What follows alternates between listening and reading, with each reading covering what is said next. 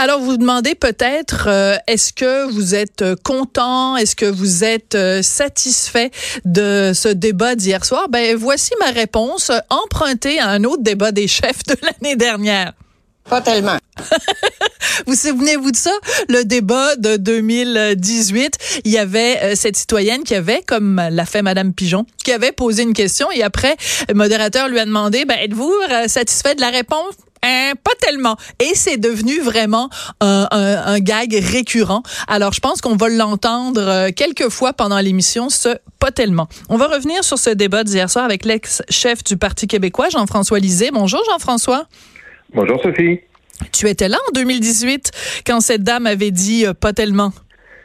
Euh, oui, oui, j'étais là, je me souviens. je trouvais qu'on avait quand même donné des réponses, mais euh, écoute, c'est difficile de c'est difficile de, satisfaire tout le monde, mais moi, je suis tellement satisfait du débat d'hier.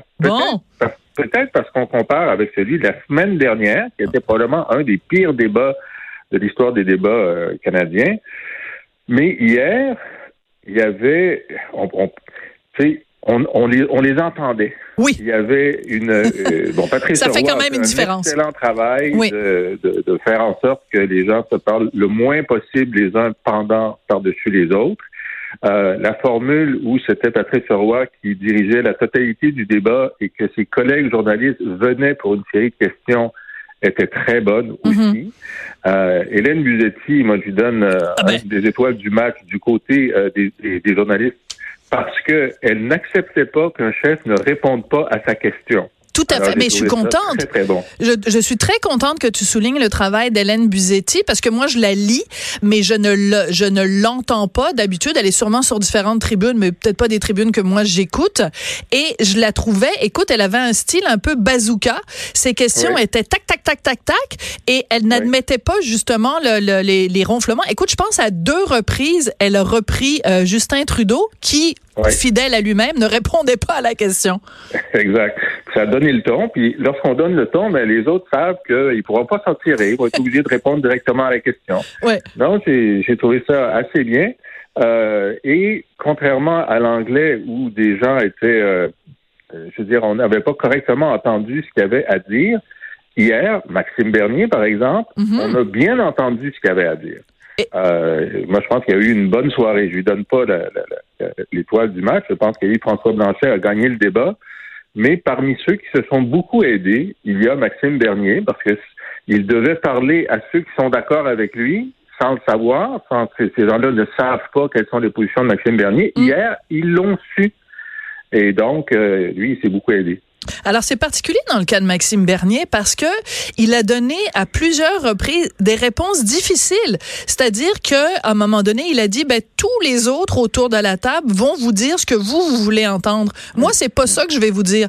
Il faut d'abord se serrer sa ceinture, il faut d'abord revenir à un équilibre budgétaire, il faut d'abord avoir des budgets qui euh, euh, arrêter de faire des déficits et après quand on va avoir de l'argent, on va pouvoir vous en donner. Je pense qu'il répondait à quelqu'un qui demandait euh, s'il allait avoir plus d'argent pour les les gens à la retraite euh, dont le conjoint est, est décédé. Donc, euh, j'ai trouvé qu'il avait fait preuve d'un certain courage politique. Irais-tu jusque-là? Ben, il y a de la cohérence. Non, moi, je suis en désaccord avec presque tout ce qu'il a dit, mais il est cohérent.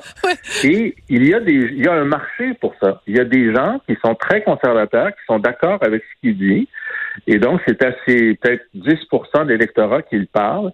Et c'est pour ça qu'hier, la soirée, Andrew Scheer, dans sa dans sa prestation n'était pas mauvais, mais au final, c'est une très mauvaise soirée pour Andrew Scheer parce que les deux personnes qui peuvent venir lui chercher ses votes mm-hmm. ont bien fait. Alors, Maxime Bernier est peut-être allé chercher 2-3% du vote conservateur au Québec et euh, Yves-François Blanchet continue à aller chercher les caquistes qui avaient voté pour, euh, les, qui voulaient voter pour les conservateurs. Alors, Andrew Scheer, hier, même s'il n'a pas mal fait, c'est lui le perdant de la soirée. D'accord. Alors tu dis que tu n'es tu n'es pas du tout d'accord avec les, les politiques ou le, le programme de, de Maxime Bernier. C'est quand même assez rigolo hier parce que à un moment donné Jacques Singh et par après Elisabeth May, tous les deux ont dit ben je pense que c'est la première et la dernière fois de ma vie que je suis d'accord avec Maxime Bernier. On parlait d'SNC Lavalin et Maxime Bernier venait de dire ben écoutez moi je pense qu'il y a aucune compagnie qui est au-dessus des lois. Alors c'était quand même important hier qu'on parle d'SNC Lavalin parce que très franchement, dans les autres débats, ça avait été un petit peu, bon, on l'a pas confronté de façon aussi frontale, Monsieur Trudeau, mm. à ce dossier-là, qui est quand même un dossier qui a marqué profondément les quatre ans au pouvoir de, des libéraux, là. Tout à fait. Mais cette distinction-là est importante. C'est-à-dire que, euh, Sophie, sais-tu qu'au Québec, on a une loi qui a fait en sorte que euh, les compagnies qui ont été coupables de corruption versent, y compris SNC, au total 100 millions de dollars à, euh, euh, au Trésor public au cours des cinq dernières années, mhm. en échange du fait qu'on ne les poursuit pas au civil. Nous, on ne peut pas les poursuivre au criminel, on peut les poursuivre au civil. Et euh, à, à, la condition aussi que les personnes qui étaient responsables de la corruption ne soient plus dans la compagnie et que la compagnie ait fait un virage de sa culture éthique approuvée par l'UPAC et l'autorité des marchés financiers. Alors, c'est une technique qui fait en sorte de préserver la compagnie tout en ayant de l'argent et en punissant euh, aux criminels les responsables de corruption, mhm. qui est utilisée dans tous les pays industrialisés, qui devrait être utilisée au Canada.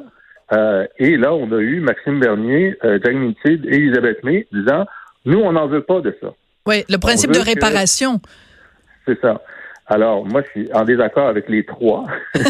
et je, pense que le problème, c'est que euh, les libéraux ont mal écrit leur loi et ensuite ont euh, fait des pressions pour que la ministre de la Justice renverse une décision qui était fondée en droit, mais parce qu'ils ont mal écrit leur loi mhm. aux États-Unis, en Grande-Bretagne, les lois ont été, et au Québec, les lois ont été correctement écrites. Normalement, SNC-Lavalin aurait dû avoir accès à ce programme de réparation tout en mettant ces bandits en prison. Voilà, c'est ça, parce que c'est pas l'un sans l'autre. Là, c'est pas, c'est pas une carte blanche à la corruption. Au contraire, c'est reconnaissez vos torts, faites le ménage, puis après, on va pouvoir recommencer à vous donner, euh, à vous donner des contrats. Écoute, à un moment donné, il y a quand même eu un moment, selon moi, un moment tournant, une question très importante qui a été euh, soulevée. C'est quand euh, un des journalistes, je pense, a demandé à Yves-François Blanchet. Bon, écoutez, concernant la loi 21, si ça se rend jusqu'à les contestations se rendent jusqu'à la Cour suprême et que dans l'éventualité où la Cour suprême donc invaliderait la, euh, loi 21, comment vous pensez que euh, quelle réaction il va y avoir au Québec et est-ce que ça va donner un sursaut euh, de nationalisme au Québec et même d'indépendantisme? Alors, je te pose la question à toi comme ex-leader du Parti québécois. Est-ce que tu trouves que François Blanchet et de un a bien répondu à la question? Et deuxièmement, toi, Jean-François Lisée, qu'est-ce que tu en penses? Ben, euh, D'abord, ma, lecture des faits, c'est qu'à chaque fois que le régime canadien montre aux Québécois qu'il est inflexible et qu'il n'est pas respectueux de la différence québécoise, euh, ça fait la démonstration que l'indépendance est une solution à ce problème. Mm-hmm. Alors, on n'est pas dans la tactique, on est dans la réalité mm-hmm. que euh, ben, le régime montre sa contradiction avec la différence québécoise et donc les Québécois en tirent la conclusion que la souveraineté, c'est la solution.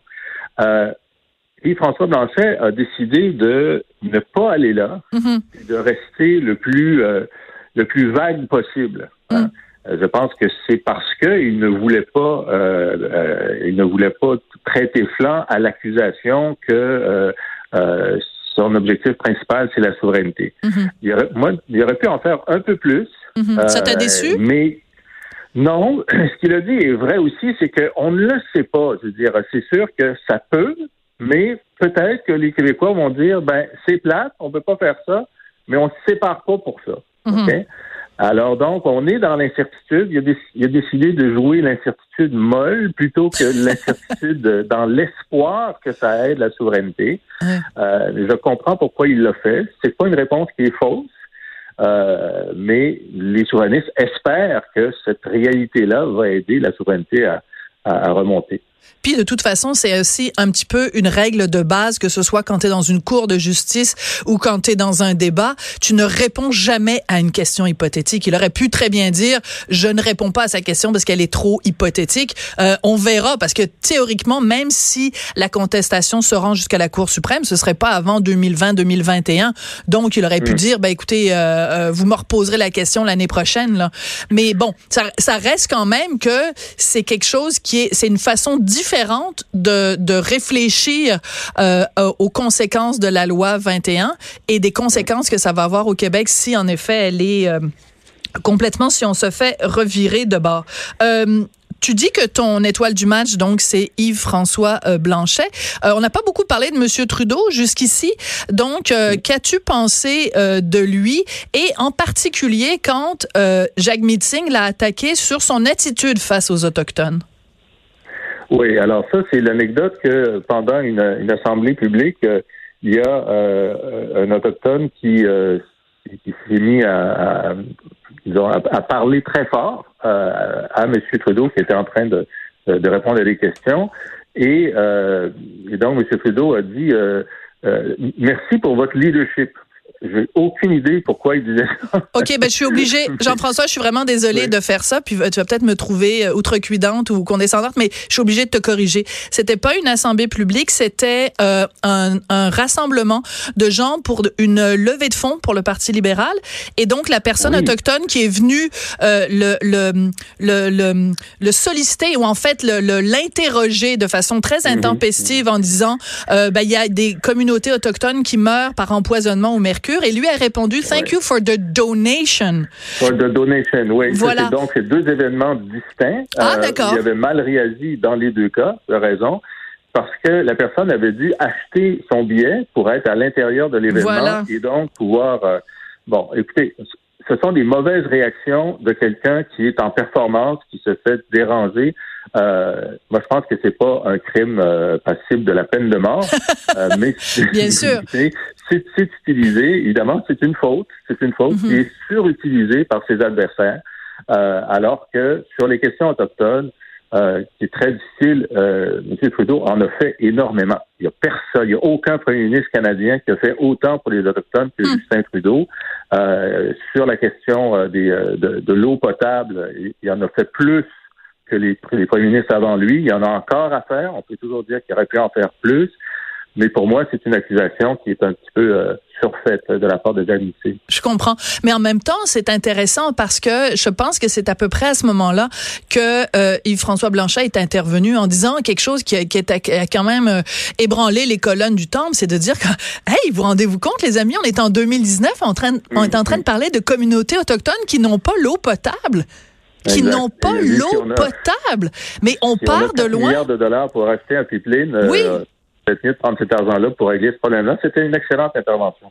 Oui, mais mais sortons du débat. Écoute, euh, je veux dire, c'est on, on parle de bon de réparation à l'égard des peuples autochtones, de réconciliation. On parle des femmes autochtones assassinées et tout ça. Tu sais, quand on regarde l'ampleur de, de des, des dommages et des torts qui ont été causés aux communautés autochtones, revenons à la base des communautés qui n'ont pas l'eau potable. Jean-François, c'est mm-hmm. hallucinant. Ah oui, ah oui, effectivement. C'est quelque chose qui ça a bien être réglé il y a, il y a 40 ans. Il n'y a, a, aucune raison euh, d'avoir encore ce problème-là maintenant. Ouais, c'est pour ça que je trouve que le débat d'hier soir était quand même euh, très poignant d'un point de vue humain. Bon, tu m'as entendu parler tout à l'heure de Lise Pigeon. Je trouve que quand on s'est mis à parler justement euh, de de, de tu sais la dame qui est intervenue en disant ben euh, qu'est-ce que vous faites pour les personnes âgées qui perdent leur conjoint, qui sont seules, puis qui en arrachent, puis qui ont plus d'argent? On a parlé des communautés autochtones qui ont pas l'eau potable. Tu sais, je trouve que on était beaucoup plus sur du terrain de terre à terre et de, de, de vécu de ce que vivent les, les Canadiens au quotidien? Oui, tout à fait.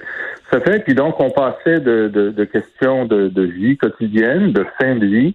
Euh, les questions environnementales ont beaucoup été discutées, un peu plus mm-hmm. en profondeur que euh, lors du débat en anglais. Je pense que ça, c'était bien. Et euh, les journalistes ont, ont balayé un, un, très grand nombre de thèmes aussi. Moi, je trouvais ça, je trouvais ça intéressant. Pour Justin Trudeau, ben, c'est parce que s'il voulait avoir un gouvernement majoritaire, il devait arrêter sa saignée au Québec parce qu'il est en train de baisser et il devait briller. Il n'a pas brillé, il n'a pas mal fait. Certains l'ont trouvé éteint. Il y a des moments où il a repris un petit peu d'émotion dans ses réponses, mais euh, c'est pas une c'est pas une grande performance. Il avait besoin d'une grande performance. Et là, ce matin, il s'est levé en disant Ouais, je vais, je vais probablement diriger un gouvernement minoritaire mm-hmm. et ça va être la faute des Québécois. Oui. Mais en même temps, Jean-François, moi, à un moment donné, bon, c'est pas un argument qui, moi, me touche, mais je suis sûr que cet argument-là a touché le cœur de certains Québécois. À un moment donné, il a dit, écoutez, je, je schématise, hein, je, je, résume sa pensée. Tu sais, voulez-vous vraiment lire des, des, euh, des, députés du bloc qui vont de toute façon se retrouver dans la deuxième ou la troisième opposition, ou vous préférez pas faire euh, ce que vous avez fait il y a quatre ans, c'est-à-dire envoyer beaucoup de Québécois avec le Parti libéral, et on a défendu vos intérêts pendant quatre ans avec le Parti libéral. Donc, faites donc la même chose cette année. Ça, je suis sûre qu'il y a beaucoup d'électeurs au Québec qui ont été sensibles à cet argument-là. Ben, c'est toujours l'argument euh, depuis l'existence du bloc. Est-ce qu'on veut mettre euh, nos œufs dans le panier gouvernemental, même si on a s'il défend pas tout ce qu'on veut, ou est-ce qu'on veut mettre euh, notre panier du côté du bloc qui, lui, va essayer d'arracher un maximum mm. de, de, de, de, points pour le Québec? Mais le cas de Trudeau, qui a défendu les intérêts du Québec, n'est pas si bon que ça. Je veux dire, il a refusé euh, d'augmenter les transferts en santé. Il a acheté un pipeline alors qu'on voulait pas qu'il en achète un. Il a pas taxé euh, Netflix. Mm-hmm. Il a complètement moqué sa dépense de SNC Lavalin. Il n'y a pas un très bon dossier pour, pour dire qu'il a bien fait, euh, particulièrement au Québec pendant ces quatre années-là. Alors, je pense que c'est pourquoi les Québécois se sont détachés de lui. Il était extrêmement populaire ici à l'élection de 2015 mm-hmm. et il a déçu. S'il n'avait pas tant déçu, ben, il y aurait il y aurait plus de gens qui voudraient voter pour lui. Alors, euh, c'est pas un argument qui a la force cette année qu'il pouvait avoir euh, en 2015. Oui. Il y a une chose qui m'a frappé, moi, hier, c'est que, bon, on s'attendait quand même à ce qu'il y ait beaucoup plus de, de, de hargne ou enfin plus de, de des, des, des, candidats plus combatifs. Je suis surprise que personne soit vraiment revenu sur, écoute, le, le gouvernement Trudeau, Justin Trudeau a été quand même blâmé deux fois pour le, mm. par le commissaire à l'éthique. Dans le dossier SNC-Lavalin, dans l'affaire de quand il est allé visiter l'île privée de la, GACAN, ils ont à mm-hmm. peine effleuré euh, la façon dont il s'était ridiculisé sur la scène internationale en Inde. Euh, je veux dire, c'est comme, je trouve que quand même, les, euh, ses opposants avaient été pas mal plus combatifs avec lui au débat de lundi en anglais.